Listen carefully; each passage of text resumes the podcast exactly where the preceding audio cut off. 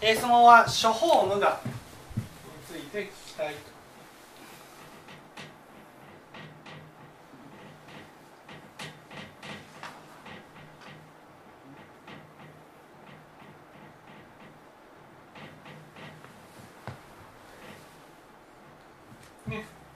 ちょっと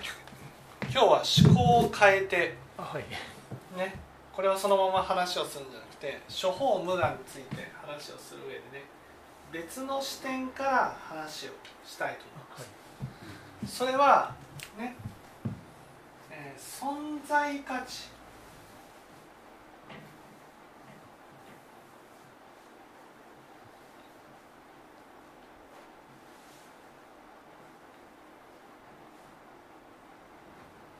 という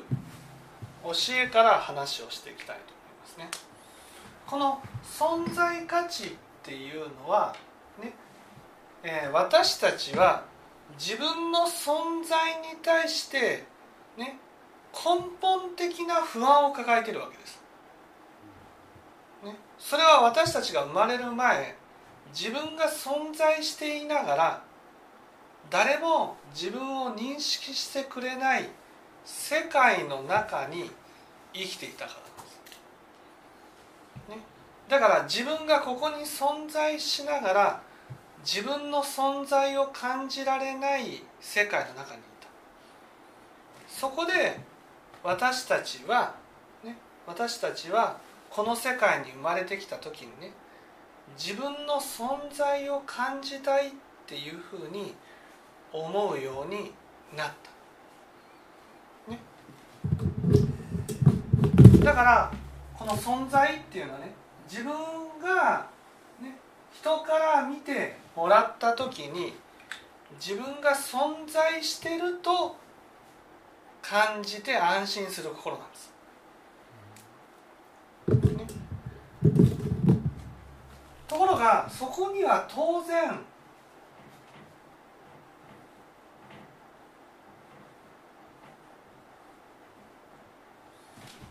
人の目っていうのが必要になる。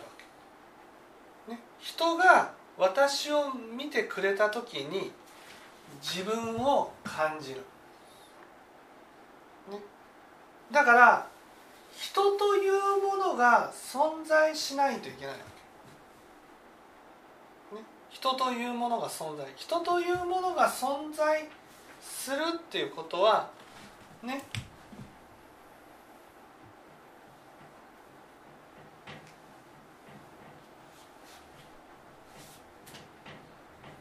自分と人を区別しするっていう心が起きるわけ、ね、ここから我を生み出していくような根本が生まれるわけです。本当はねね私が見ている清盛さんは私の心に映し出された清盛さんなんだけどだけどそれだと私になってしまうんです。私になってしまう。私になってしまうと困るわけですよ、ね、これは清盛さんであって人だと思うから清盛さんから私が認識ね。私を認識してもらって私がここに存在してるっていうふうに感じるわけ。処方無我だとね。ここに清盛さんは存在してるかもしれないけど私が見ている清盛さんは私の心が生み出した清盛さんなわけ、ね、だからそこに清盛さんが本当に存在してるかどうかって言えないわけ。わかりますかね？私の心が生み出した清盛さんなら。自分が存在しているかどうかを知りたいんだけど、うん。その清盛さんを見た時に自分ってなってしまうとそもそも自分が存在しているかどうか分かってない状態で見てるからうん。そのなんだろうふ不安不安になるというか自分が存在するっていう証明にはならないって話。そうそうそう。だから清盛さんはここに実体を持って存在してるね我をつける、ね、処方法法っていうのは私の見ている清盛さんに実体を持たせることによって清盛さんが私を見たら実体を持っている清盛さんが私の存在を確認してるから自分が存在してるっていうふうに言えるっていう。こうなるわけ。自分自身ではその存在してるかどうかわからないんですけど、うん、その自分と違う他人っていう、まあ、清盛さんを設置することで初めて自分がなんかここにいるっていう実感が湧くというかそうそうそうそうそうそう。だから清盛さんが間違いなく存在してるっていうふうにねこう確信を持って見てるじゃないですか、うんうん、それは確信を見ることによってね清盛さんから認識してもらった私は間違いなく存在してるっていうふうに実感することができるわけ、はい、だから清盛さんが有意識だとなったらね清盛さんから認識してもらっている私は本当に存在してるかどうかっていうことがわからないわけです、うん、自分で自分を見てるっていう話になってわからなくなる、うん、そうそうそうそうそう、うん、ね、だから私たちは無意識のうちに実体実体があるっていうふうに思ってしまうんです、実体がなければ私が存在している証明にならないわけ。だからこれ私相手っていうけどまず相手を先に作るんです。相手に実体を持たせることによって実体を持っている相手が私を認識するから私も存在してるっていうふうに感じるわけです。ちょっといいですか？はいはい。あのそうね哲学者の名前忘れましたけど、あのニーチェでしたっけ？我を思うゆえに我ありってあるじゃないですか。うん。だからこういうえ？誰でしたっけ？ニーチェではないよね。誰でしたっけ？パスカルじゃないパスカル？我を思う我やで。ちょっと誰かちょっとわかんないですけど、まあ、いろいろあるけどこういうふうにいろいろかん思ったりしている自分がいることはわかるよようなことを言ってたそこから自分の存在を確認するっていうのは難しい。我思う家に我ありっていうのは、うん、ねうん多分それを思ったとしても自分が存在していることにならないわけ。実体を持ってるっていうことにはならない、うん、もそのあくまでも私たちはここにちゃんと存在しているかっていう世界観の中にいるわけ。いわゆる世界があってね世界があってそこにいろんな人たちがいてその中に私がいるっていう世界観の中に生きてるんですよ。だからこのこの世界とそこにいる人たちが実際に存在してるってなって初めて私も存在してるっていうことが言えるわけ。だから私が思う家に我ありと。ね。その我を思う家に我あるありっていうのはこの世界観の中ではダメなんです、うん、この世界観の。じゃあどういう世界観ならいいんですかって言ったらね私の世界があってっていう、そこにいろんな人たちが映し出されて。ね。その世界を見ている私がいる、この中にいる私じゃないんですよ。わかりますかね？この世界をこの世界が実際に存在していてだから「我を思う家に我あり」っていうのはこの中に私がいて私が思ってるから私が存在してると。これはねあのちょっと哲学的にねあの幸せにはなれないわけこうこの価値観でいるから。世界があって人がいて私が存在してる、ね、だから世界と人が間違いなく存在しているってなってその人からね認識される私がいて初めて私が存在するっていう存在価値でいるわけ、この存在でいうとね。ね。だけど仏教はこの存在を自分の目で、ね、自分の目に変えることが大事なんです。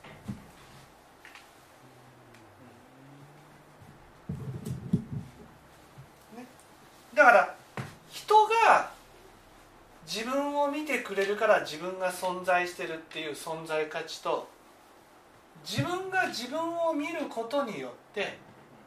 自分が存在してるっていう存在ね。この場合人は関係ないわけです。人は。人がここに存在してるかどうかっていうことは関係ない。だってね自分が自分をちゃんと見ていればいいから。その自分が自分を見るっていうのはねその自分のこの姿形を見るってことじゃなくて自分の生み出した世界を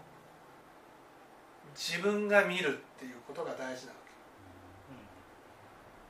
けわかりますか？例えばお母さんが相手が私のことを悪く見てるように感じたとしたらね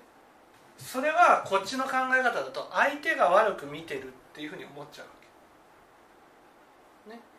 だけど仏教的な発想から言えば相手が悪く私を見ているのではないかという世界の中にいる。これが処方無我的発想なわけ。わかりますかね？この私っていう世界が私の生み出した世界ってことなんです。私をじゃないわけ。わかりますかね？私を見るんじゃないんです。私の生み出した世界を見るってことなんです。先ほどのその我を思うゆえに我ありと処方無我って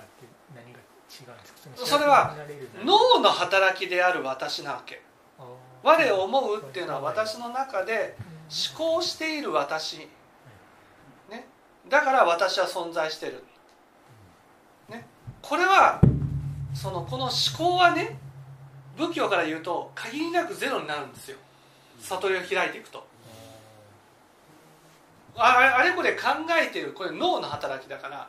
脳の働きっていうのは物理的に私が存在してるっていう話だ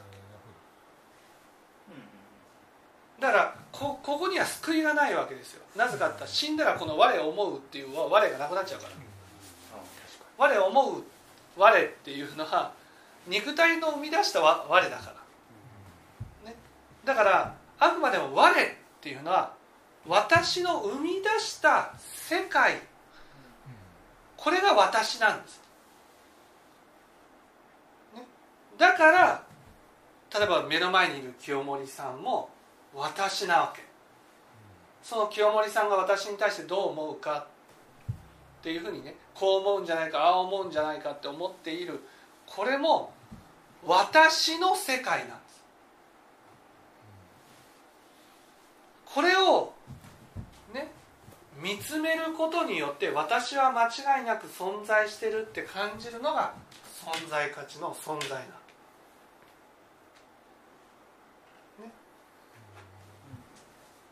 すわかりますかね？この私の世界が私ってい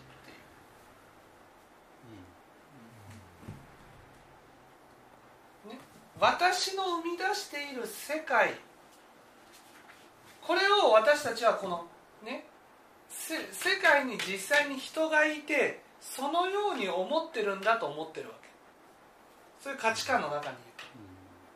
それをいや私で例えば青色の眼鏡をつければ世界は青色に見える、ね、私はこの人に対してこう思ってるんじゃないかっていうふうに思う。こう思ってるんじゃないかと思うのはこの人が実際にこう思ってるからじゃなくて私が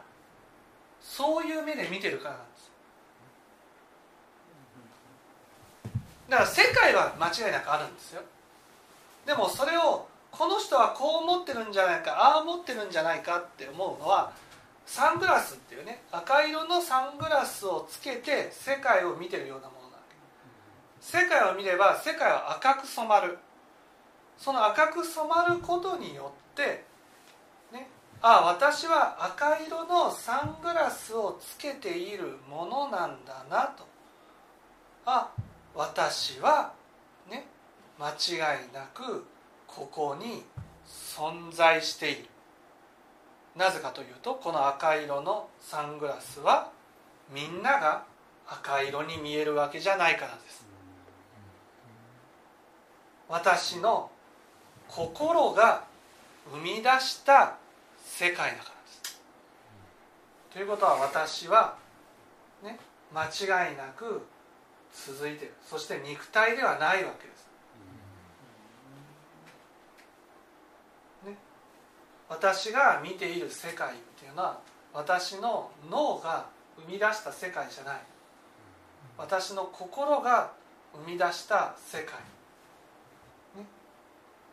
ちなみにその、うん、赤色のサングラスは思想とはまた違うんですかなんか合的なものなんですか？合合思想が合を生み出す。その思想によって合が生み出されその合によって私の世界が出来上がる。これが間違いのない私の世界であり私が存在しているという証拠なんです。だからあ私ってこういうものだなっていうふうに分かったらそういうふうに見えたらやっぱりそうだと。こういうふうに見える。やっぱりそうだこういうふうに見える。やっぱりそうだ。こういうふうに見える。あ間違いなく私は存在している。っていうふうになるわけ。つまり私が存在しているかどうかっていう証明が私の心の世界でねいろんな人たちを同じように見ている同じように見ていることを通して私は間違いなく存在しているっていうふうに感じるってことなんです。これが存在価値ってことなんです。私の世界なんです。お母さんだったらお母さんの世界がそれは間違いなく私の見ている世界で、ね、死んだとしても私の世界が、ね、変わるわけじゃないわけです。どこ行っても私の世界で見てるわけで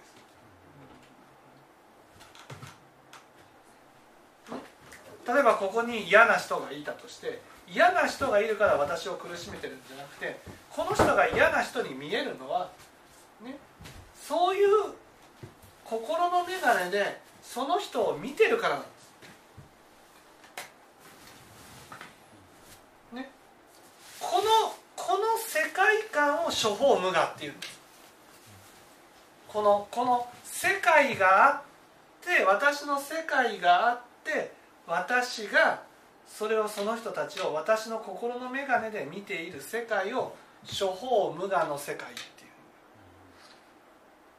この場合「が」「が」というものは存在しない「が」というもの例えばこの人がこういうふうに見た。それは実体のあるこの人がこういうふうに見てるんじゃなくて私がこの人のことをこういうふうに見てるってこと。ですそれは「が」じゃなくて私の心がそういうふうに見せてる。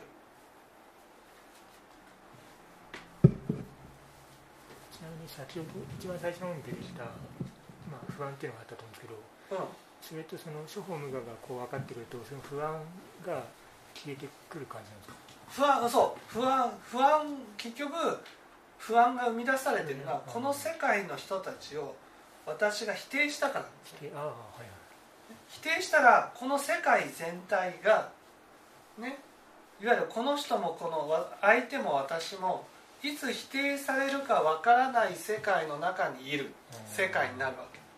その存在自体を否定される世界になってしまうわけ、ね、私の中で誰かを否定するっていう種まきをするとこの世界全体が、ね、私の世界をね私という存在を否定してくるように感じるわけ。ですだから祖父母が分かってない時にその相手一人だけを例えば否定したとしても、処方無我的にはその別にその相手と思ってる人が自分なので実はその処方無我に住んでるその全ての人を同時に否定したみたいなもっと等しい。ああその全員を否定したんじゃなくて、世界全体が私を否定しているように感じるわけ。だから私がだから仏教の教えて恐ろしいのはね一つの人にやった種まきが世界中から返ってくるんです。で理由としてはそれが自分自身を否定してるからこう自分に返ってくるけど実その受けてる自分としては全部の人からこうそうそうそうそうそうそうそうそうそうそうそうそこなんですそこが恐ろしいんですだから私はこの人だけ否定してる無理なのだって私の世界で起こした種まきは私の世界で世界全体から返ってくるわけだから伏せの種まきは何倍にもなって返ってくるって言うでしょ？ね、それは一人の人に不正をしてるけど世界全体から書いてくるからなんです。でもね同じことはね悪でも言えて一人の人を否定したら世界全体から否定されてるように感じるわけ。で恐ろしいことにねこの世界は死んでも続くんです。この世界変わらないから。ね。だからずっとこの世界で生きていかなくちゃいけない。私たちはねこういうね世界があって人がいて私が存在しているという価値観で、ね、があるから私が死んだらねそのどっか世界があってその世界に生まれてくるっていう発想しかないわ、だからどっかに天国っていう世界があるんじゃないか地獄という世界があるんじゃないかとこういうふうに思ってる。だけどこっちのね世界観だと地獄という世界が存在しなくてもいいわけ。極楽という世界が存在しなくてもいいわけ。つまりこの世界が続いていくだけだから。だから死んだ後の世界っていうのがどっかにあなくてもね私というものが続いていくからだからそれが世界をね生み出していくので関係ないわけですよ、うん。ね、だから死んだだけで浄土に行って幸せになれるって発想もう絶対起きないわけ。私のこの世界心の世界が変わらない限り絶対に幸せになれないっていうふうに思うわけ。二室王女の一択になる。そう二室そう二室王女もここにあるわけ、ね、だからいや例えば高森先生がね阿弥陀仏に使われても何も変わりませんよ。でも死んだら浄土に行きますよ。仏になれますよ。なれるわけないの。私の私が何にも変わらなくて行く世界だけ幸せになるなんてことはないの。ない。この世界は私の心の種まきによって決まるか。私の心の種まきが変わらない限り私は絶対に幸せにならない、ね、それは私が幸せになれると思ってる世界は世界があってそして浄土っていうね世界は浄土っていう世界はみんながね私のことを大事に思ってくれる人たちばかりの、ね、世界の中で私が生まれる。ね、ああ私って幸せってなるんじゃないかと。こういう発想なわけ、ね、このこの私が幸せになれるかどうかはそこを取り巻く人たちがどんな心で生きてるかによって決まると。こういうふうに思ってるわけ。私が苦しんでるのはこの人たちが、ね、この人たちが私に対して温かくないからだとこういうふうに思う。でも違うんですよ。温かくないからじゃなくて温かく冷たいように感じる世界の中にいるわけです。たとえどんなに周りが温かくなったとしても冷たくしてくるんじゃないかという疑いの中で私たち私は生きていかなくちゃいけないわけ。世界がどんなに変わっても私の心が変わらない限り私の不安は決して消えない。私の心の種まきを変えるしかないわけです。これが処方無我なんですよ、ね、私の心の種まきを変えればね。私は幸せになれる。でも処方無我を否定してる人は世界が変わらないとこの辺の発想があるだから選挙に出てとかね。ね。その政治家になって。ね。国を変えれば世界が変わる。みんなが幸せに暮らせる世界になると。こういうふうに思っちゃうわけ。でも仏教が分かれば、ね、世界が変わっても一人一人の心が変わらないとそこは幸せな世界にはならないんです、うん、心を変える教えが仏教なんですそのためにはねそのこの存在価値で言ったのは人の目にとらわれている世界、ね、から自分がこの自分の世界に気づくっていうねここに変えていかなくちゃいけないってことす。ちなみにその以前教えていただいたその京満山の話と悟りの山っていう場合に、こっちの他人の目の方が京満山でそうそう。自分の目っていうのが悟りの山みたいな。そうそうそうそうそうでそれは仏教を聞いていかないとその自分の目とか悟りの山っていうのはそれ全然わかんないっていう。か、うん、そっちの方向にはその思想がいかないっていう話です。そうそうそうそうだからここことここには大きな差がある他人の目と自分の目と、ね、だから存在価値にも2つの意味合いがあるわけ。ね、だから人の目が私ね私のことをそう見ているかどうかっていうことで存在してるかどうか。自分の目が自分の世界や自分の世界を生み出す心に目が向いているかどうかっていうことで存在を感じるかどうか、ね、でも私たちは迷ってるのでまず人の目から入るわけ。で人の目から入っている私たちが仏教を聞いて自分の目に変える、ね、その自分の目に自分の目自分の目でこの目が見るかどうかじゃないんですかね。自分の心が世界を感じてるかどうか。この世界を。どんな世界あなたの世界はどんな世界ですか、ね、それが人がやってきてると思ってる限りね苦しみは変わらない人じゃないんですあなたがそういう世界の中に生きてるんです。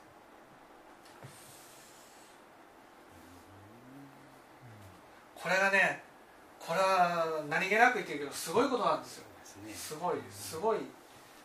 普通の人は絶対想像つかないから。ねにその誰か分かんないけど我を思う家に我ありと我がこの思考の働きをするから我あり違うんです。我見ている世界これがあるんです。私だけの世界があるんです。だから私がいるんです。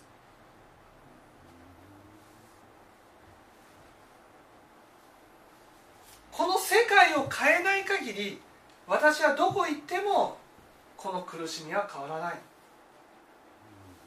処方向かっていうのはその一人一人が持ってる世界っていう。そうそうそうそう一人一人が持ってる世界があるっていう。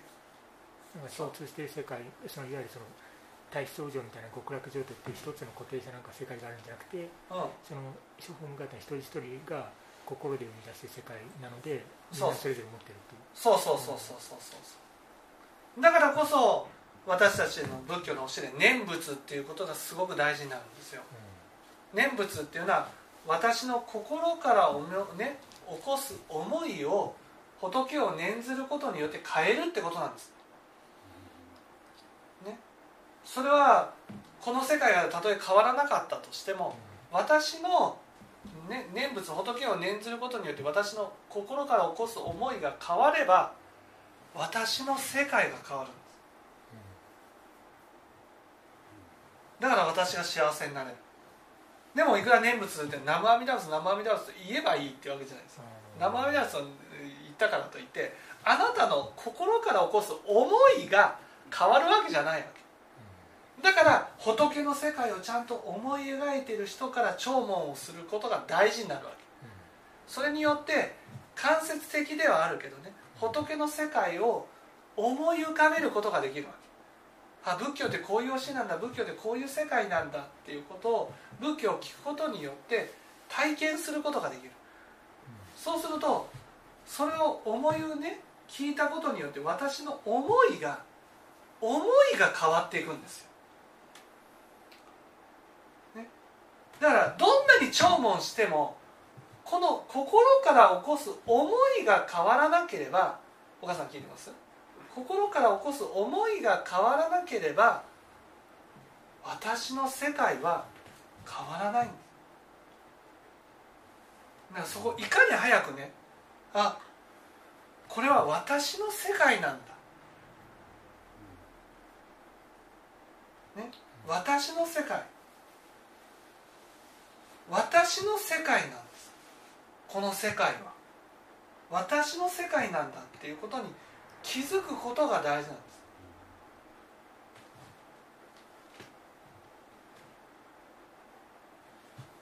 分かっていただ、